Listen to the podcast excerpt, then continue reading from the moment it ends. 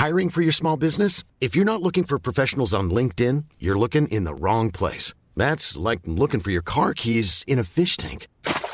LinkedIn helps you hire professionals you can't find anywhere else, even those who aren't actively searching for a new job but might be open to the perfect role. In a given month, over 70% of LinkedIn users don't even visit other leading job sites. So start looking in the right place. With LinkedIn, you can hire professionals like a professional. Post your free job on linkedin.com/people slash people today.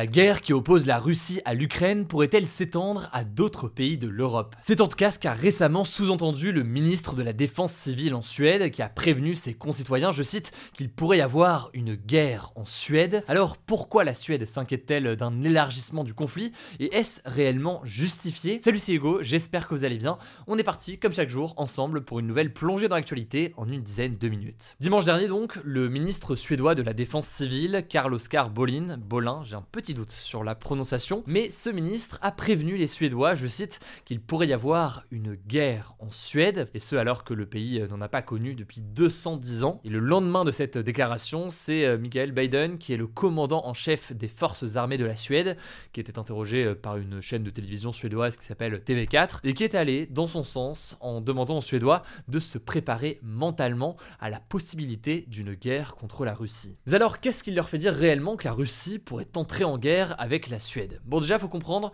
que d'un point de vue géographique, la Russie et la Suède sont quand même assez proches. Elles donnent toutes les deux sur la mer Baltique, et ce, même si elles n'ont pas de frontières terrestres directes. Tout de même, c'est suffisant pour faire naître des craintes chez certains Suédois. La Suède estime qu'elle pourrait être menacée par la Russie, d'autant plus que l'armée russe s'est déjà introduite par le passé dans l'espace aérien ou maritime de la Suède. Le deuxième élément qui fait, selon certains, que la Suède peut craindre une escalade des tensions avec la Russie, c'est lié en fait à sa demande d'adhésion à l'organisation du traité de l'Atlantique Nord. C'est donc l'OTAN. L'OTAN, c'est cette alliance militaire de pays occidentaux euh, principalement qui est menée par euh, les États-Unis. Concrètement, la Suède a donc demandé à entrer dans l'OTAN. Ça s'est passé euh, en 2022, en même temps d'ailleurs que la Finlande qui a fait la même demande. En fait, ces deux pays nordiques avaient choisi d'adopter jusqu'ici une politique de neutralité militaire après la guerre froide. L'objectif, c'était notamment d'éviter de provoquer des tensions avec la Russie, qui est donc un pays voisin. Mais en l'occurrence, avec l'invasion de l'Ukraine à grande échelle le 24 février 2022, eh bien la Finlande et la Suède ont choisi de déposer donc cette candidature. Et l'objectif de ces deux pays derrière, il est en réalité assez clair. En effet, derrière ce traité de l'OTAN, il y a un article 5, un article 5 qui indique qu'une attaque contre l'un des membres de l'OTAN devient une attaque contre tous. En gros, si un membre de l'OTAN comme la Suède est attaqué, eh bien les autres pays membres de l'OTAN doivent le protéger. C'est donc euh, selon eux une façon de se protéger dans le contexte actuel. Et quand ces deux pays avaient annoncé euh, en 2022 vouloir rejoindre l'OTAN, eh bien le président russe Vladimir Poutine avait déclaré qu'il s'agissait, je cite, d'une erreur et le vice-ministre russe des Affaires étrangères avait affirmé que ces adhésions pourraient avoir des conséquences. Alors je vous passe les détails mais la Finlande a intégré l'OTAN en avril dernier, c'est pas encore le cas de la Suède qui attend euh, l'accord de la Turquie et de la Hongrie, mais ça pourrait donc finir par venir et selon euh, le spécialiste des pays nordiques à la Fondation Jean Jaurès, qui s'appelle Cyril Coulet, et qui est interrogé euh, par le journal Mariam dans un article que je vous mets directement en description, si cette adhésion, je cite, se concrétisait, la position russe dans la région n'en serait que plus fragilisée, puisque la mer Baltique serait alors entourée de pays membres de l'OTAN. Bon, mais une fois qu'on a dit tout ça, est-ce que la Suède est réellement menacée par la Russie? Ce qu'on peut noter, c'est que ces déclarations en Suède ont été globalement saluées par la droite et par les personnes aussi qui sont proches de l'armée, mais euh, l'opposition au gouvernement a estimé qu'il s'agissait euh, de propos alarmistes, ils ont accusé donc la majorité de propager la peur. Il faut dire, pour que tout le monde ait le contexte, que eh bien, ces dernières déclarations ces derniers jours ont pas mal inquiété la population, et notamment une organisation suédoise de défense des droits des enfants qui a rapporté avoir noté euh, ces derniers jours une hausse d'appels de jeunes enfants ou de jeunes qui étaient inquiets qu'une guerre puisse voir le jour dans leur pays. Alors face à cela, le ministre de la Défense civile a assuré ce jeudi, je cite, qu'il n'y avait aucune raison de paniquer ou de perdre le sommeil. Ils ont euh, simplement voulu, selon eux, rappeler que la situation eh bien, s'était dégradée avec le temps. Cela dit, depuis cette déclaration, eh bien, euh, du côté russe, on sous-entend qu'il y a une forme de paranoïa anti-russe du côté de la Suède, et autrement dit donc qu'une guerre entre les deux pays n'est pas du tout à l'ordre du jour. D'autant que, selon pas mal de spécialistes, quand on voit la situation entre eh bien, la Russie et l'Ukraine actuellement sur le terrain. C'est une situation qui stagne, c'est énormément de moyens déjà qui sont euh, engagés en Ukraine. Autrement dit donc, on imagine assez difficilement la Russie eh bien, s'engager ainsi sur un nouveau front. Cependant, et au-delà donc de la situation euh, en Suède, où vous l'aurez compris, donc ces propos ont été jugés euh, très alarmistes par euh, beaucoup, il y a tout de même eh bien, des menaces dans d'autres pays.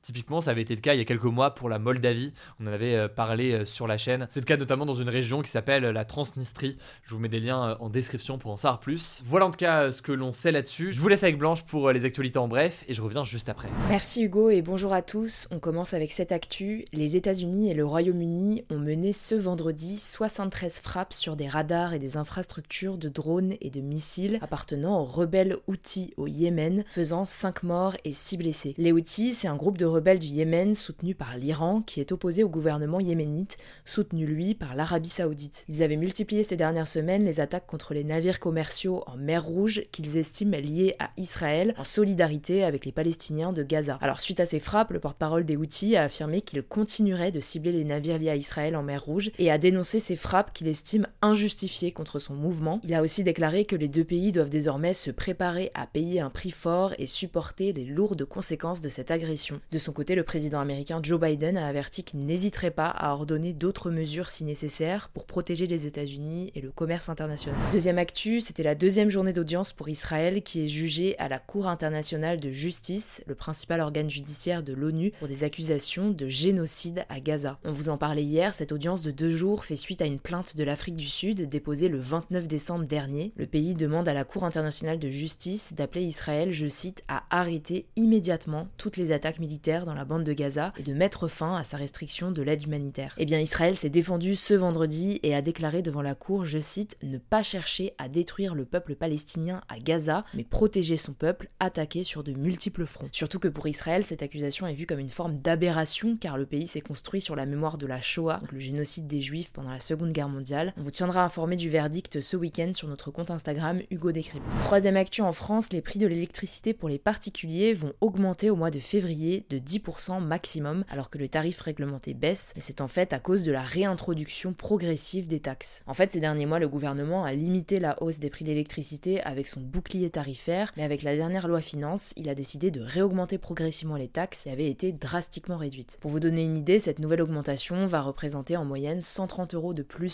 Quatrième actu, l'Église de France reste floue sur la bénédiction des couples homosexuels autorisée par le pape il y a quelques semaines. En effet, les évêques français ont publié ce mercredi un communiqué pour prendre position sur cette bénédiction. Alors ils déclarent autoriser la bénédiction individuelle des personnes homosexuelles, mais ils ne se sont pas clairement prononcés sur la situation des couples homosexuels. D'ailleurs, cette confusion se voit dans le traitement médiatique de ce communiqué. Le journal Le Figaro a titré L'Église de France ne valide pas la bénédiction des couples homosexuels, alors qu'un éditorial de La Croix affichait un titre opposé bénédiction des couples homosexuels, le oui des évêques. Il faut savoir que le 4 janvier, le Vatican a finalement laissé le choix aux évêques de permettre ou non ces bénédictions dans leur diocèse, suite notamment à des réactions virulentes dans certains pays d'Afrique. Cinquième actu, 605 femmes victimes de prothèses mammaires défectueuses vont être dédommagées pour un montant total de plus de 10 millions d'euros. La décision a été prise par le tribunal judiciaire de Nanterre ce jeudi. Ce scandale, il remonte à mars 2010 lors d'un contrôle de l'Agence nationale de sécurité du médicament et des produits de santé dans la société PIP, installés dans le Var. Et en fait, l'agence s'est rendu compte que leurs implants étaient remplis pour des raisons économiques avec un silicone industriel normalement utilisé dans la composition d'équipements électroniques à la place du gel en silicone habituel. Au total, 1 million de prothèses mammaires défectueuses ont été coulées entre 2001 et 2010 par PIP et le nombre de femmes victimes dans le monde est évalué à 400 000, dont environ 30 000 en France. Sixième actu, ce samedi débute la Coupe d'Afrique des Nations de football, donc l'équivalent de l'Euro mais pour l'Afrique. C'est une compétition qui a lieu tous les deux ans et cette année, elle a lieu en Côte d'Ivoire, un pays d'Afrique de l'Ouest, qui a d'ailleurs investi près d'un milliard et demi de dollars pour faire de cette édition 2024 la plus grande canne de l'histoire. C'est le Sénégal qui est le champion en titre après avoir battu l'Égypte au tir au but lors de la finale de 2022. N'hésitez pas à vous abonner à notre compte sport hugodécrypte.sport.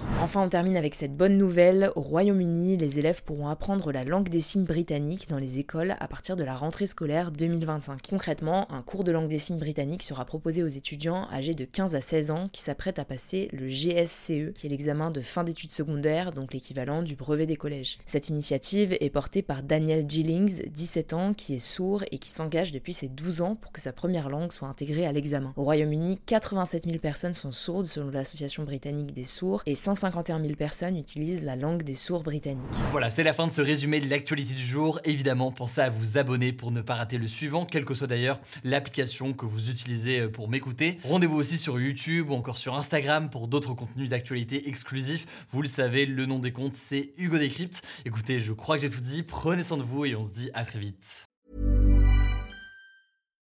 When you need mealtime inspiration, it's worth shopping Kroger, where you'll find over 30,000 mouthwatering choices that excite your inner foodie. And no matter what tasty choice you make, you'll enjoy our everyday low prices, plus extra ways to save, like digital coupons worth over $600 each week. You can also save up to $1 off per gallon at the pump with fuel points. More savings and more inspiring flavors make shopping Kroger worth it every time. Kroger, fresh for everyone. Fuel restrictions apply.